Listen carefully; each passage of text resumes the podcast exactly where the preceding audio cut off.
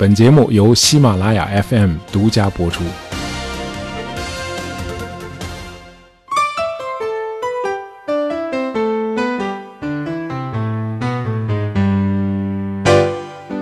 呃，我们设想在某个村庄里有个长得特别帅的年轻人，他的生活非常放纵。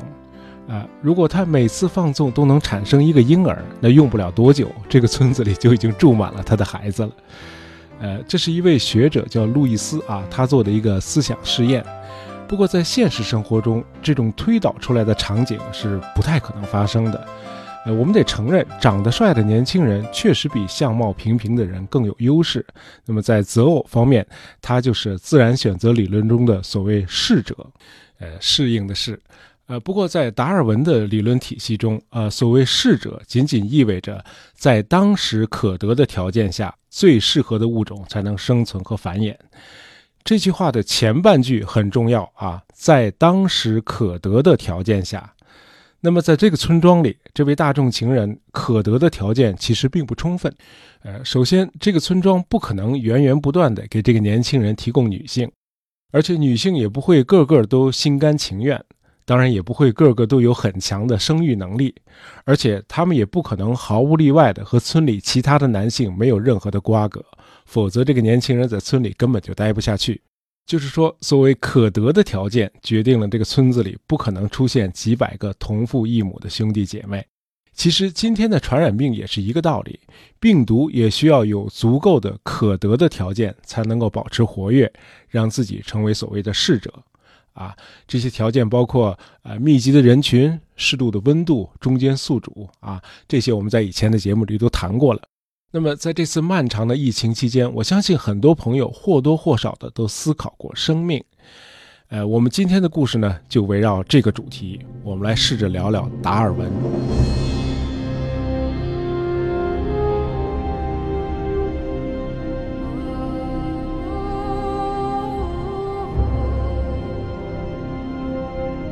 二零零二年，英国广播公司搞过一次投票活动啊，让民众选出英国历史上最伟大的一百个人。达尔文位列第四啊，甚至排在了莎士比亚和牛顿的前面。达尔文的伟大，在他的青少年时期其实一点也看不出来啊，那会儿他非常的懒散，学业平平，无论是在爱丁堡学医，还是在剑桥学神学，都不顺利。他有个爱好，就是博物学。喜欢观察研究动植物、矿物和生态，呃，似乎是为了满足他这个爱好，在达尔文二十二岁那年，上天给了他一个机会。英国海军的测量船贝格尔号啊，也叫小猎兔犬号啊，为了测量世界各地的海岸线，要做一次环球旅行。那么船上呢，需要一位博物学学者啊，其实更多的是因为船长菲斯罗伊需要一个室友来作伴儿。菲斯罗伊也不是个一般人。他既是海军军官，同时又是一位科学家啊！他为人类的气象学发展做出了卓越贡献。那么这次环球航行历时近五年，从1831年12月到1836年10月，啊，可以说这五年真正塑造了达尔文。呃，他对自然的好奇心和敏锐的观察力都被调动起来了。一路上，他收集了数千种动植物的标本和化石。那船上哪有这么多地方装这些东西呢？呃，好在英国当时已经是所谓的日不落帝国了。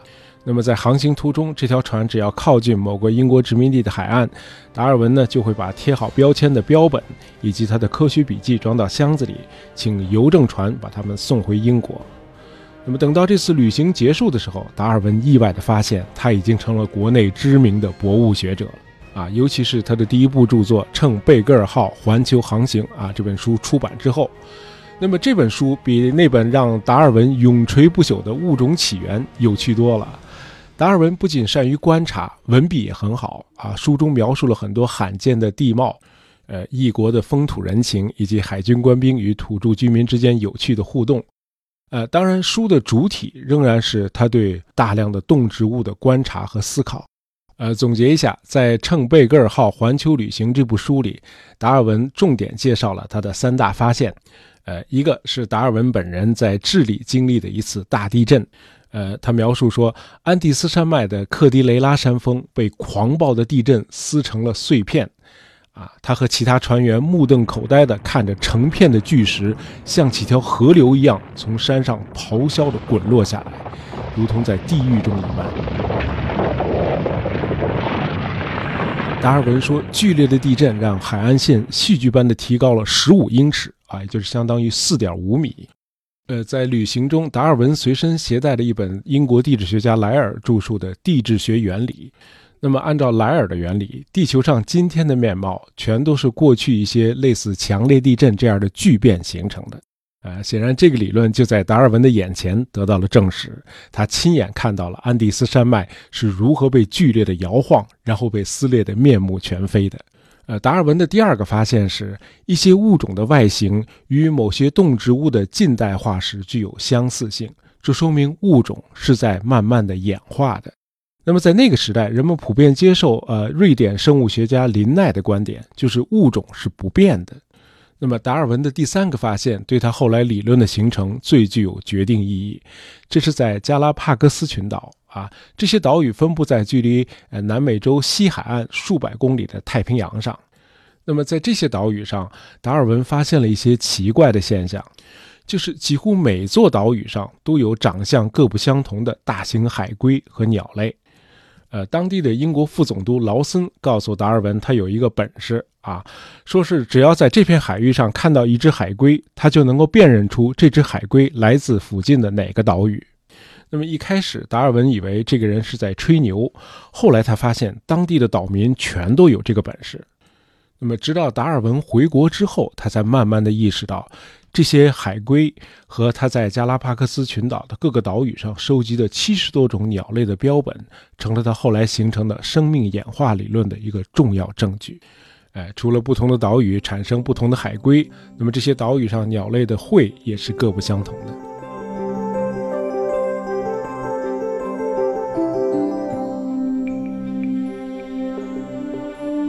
回到英国后，1839年，达尔文和比自己大一岁的表姐艾玛结婚了。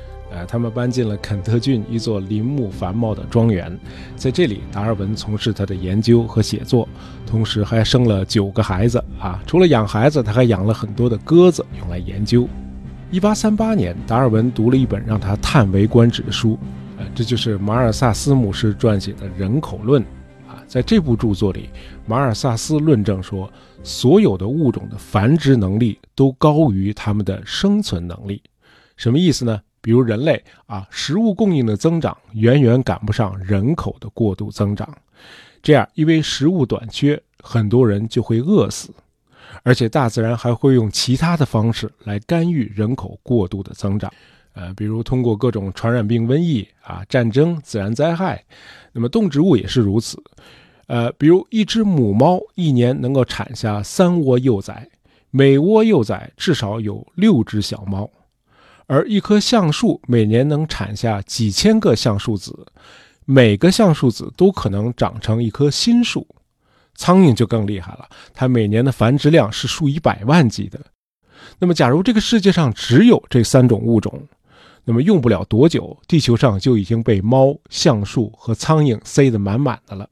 之所以没有发生这个可怕的场景，是因为大自然非常的严酷。那么读到这儿，达尔文立刻就顿悟了：繁殖力极强，数量却相对稳定，这说明很多动植物的后代都没有能够挺过严酷的自然环境，而幸存下来的是那些在竞争中获得优势，从而被自然选择的物种。难怪加拉帕克斯群岛上每座岛屿都有各自不同的海龟和鸟类，它们显然是由共同的祖先分化出来的。那么，在大的时间尺度里，经过无数代，它们中的强者分别适应了各个岛屿上不同的自然环境，从而出现了不同的形态和机能分化。那么，在这个漫长的过程中，大自然淘汰掉了那些适应不了的动物。而选择了那些能够适应环境的物种，这就是达尔文的自然选择理论。呃，达尔文在他后来那部《物种起源》里说，啊，他的自然选择理论受到了马尔萨斯理论很大的启发。呃，达尔文终生都是马尔萨斯的崇拜者，称马尔萨斯是伟大的哲学家。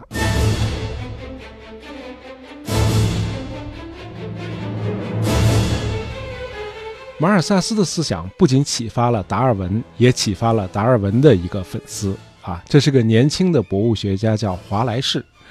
这个华莱士把达尔文视作前辈啊，两个人一直有通信联系。那么，在读到了马尔萨斯的人口论的二十年后，也就是一八五八年，磨磨蹭蹭的达尔文还没有动笔写他的自然选择理论。结果有一天，邮递员送来了一封信，达尔文打开一看，脸都白了。这封信是华莱士从遥远的马来亚热带丛林寄来的。华莱士说，他写了一篇论文，想让达尔文帮他看看，哎，提点修改意见。论文讲述的是自然选择是如何在漫长的历史进程中让物种发生演化的。这简直就是达尔文在过去的二十年里漫长思索的整个理论的总结，得出的结论和达尔文一模一样。天哪，怎么会有这么巧的事儿？啊，这就好比曹雪芹苦思冥想，最后终于构想出了小说《红楼梦》的提纲，结果突然有人把一部啊描述贾宝玉、林黛玉和薛宝钗的小说给寄来了。Oh no！那这怎么办呢？哎，咱们先不说华莱士是达尔文的粉丝，即便没有这层关系，你也不能给人写封回信说那什么，你不许发表这篇论文啊！自然选择理论是我先想出来的。哎，这也太没绅士风度了。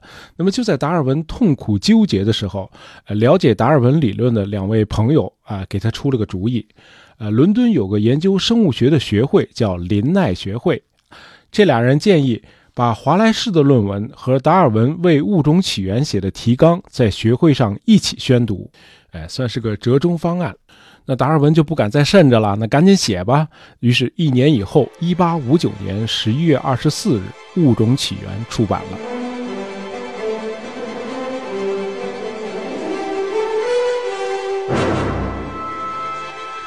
出版商印了一千两百五十册啊，第一天就全部售光。那这部书的影响大家都很了解，我就不赘述了啊。呃，没有读过《物种起源》的朋友可能会误以为这本书讲的是我们人类的祖先，不是的，啊，书中几乎没有谈到人类，而是用了大量的篇幅来谈鸽子。啊，达尔文非常的狡猾，他的策略是从一个不会引起争议的话题入手，哎，他先聊怎么把那些不同种类的鸽子拿来交配，啊，从而使品种得到改良，这样呢，读者自己就会发问。如果这种人工选择能够在较短的时间里产生完全不同的品种，那么是否会存在一种自然选择的规律呢？在漫长的多的时间里，会不会产生同样的甚至更大的演化效果呢？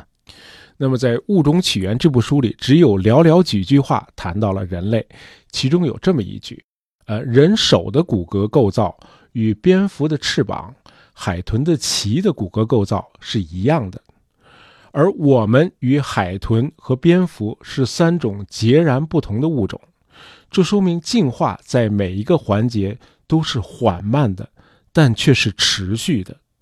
达尔文说：“自然界没有飞跃。”这样，《物种起源》这部书就暗含了一个惊人的观点：所有的生命很可能都源自一个共同的祖先。达尔文说：“他不是第一个提出自然选择理论的人，他只是第一个收集了大量相关证据的人。”啊，令我钦佩的是，这个达尔文一直很坦诚地面对他的自然选择理论所遇到的各种困境。他自己也承认这个理论并不完美。呃，其实最让他感到烦躁不安的，还不是那些抨击他的呃基督教教士和学者们，而是他的妻子艾玛。呃，艾玛和达尔文的感情很好啊。他们的女儿安妮病故之后，艾玛曾经对达尔文说：“你要记住，你永远是我最珍贵的宝藏。”那么两口子感情虽好，但是有一个问题：艾玛是个虔诚的基督徒，而达尔文虽然没有在他的作品中明火执仗地针对基督教，但是他的理论毫无疑问是挑战了上帝创世这个教义的。那么，随着他的理论日趋成熟，达尔文后来已经发展到呃无法忍受在教堂里听牧师讲道了。啊，你说这一家人啊，礼拜天上午高高兴兴的来到教堂听布道，那么听着听着，人老先生突然站起来走了。哎，那什么，我有一快递啊，不好意思，我先撤了。啊哦。